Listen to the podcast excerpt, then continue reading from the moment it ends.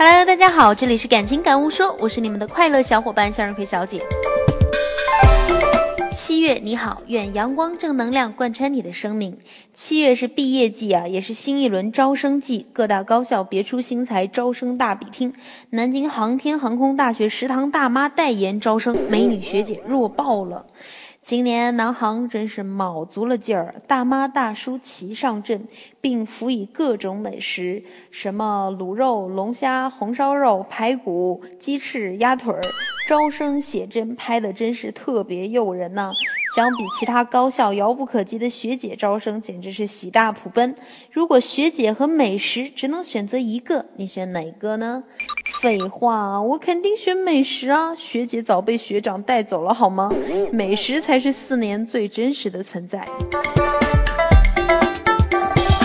说起食堂，这些年被吐槽的还少吗？最强大的一个版本莫过于油条打人事件啊！说起这个故事啊，是这么写的。一回，食堂大叔跟校长报告说：“校长啊，今天咱们学校有部分学生在食堂聚众闹事儿来着，您看这事儿怎么处理呢？”校长淡淡的回了句：“他们为什么闹事儿呢？呃，因为他们说食堂的油条太硬太难吃。”哦，食堂工作人员伤势如何？呃，我我们的人都被打伤进医院了，这么严重？他们用什么作案工具的？油油条啊，这只是个小玩笑啊，油条也不可能这么硬。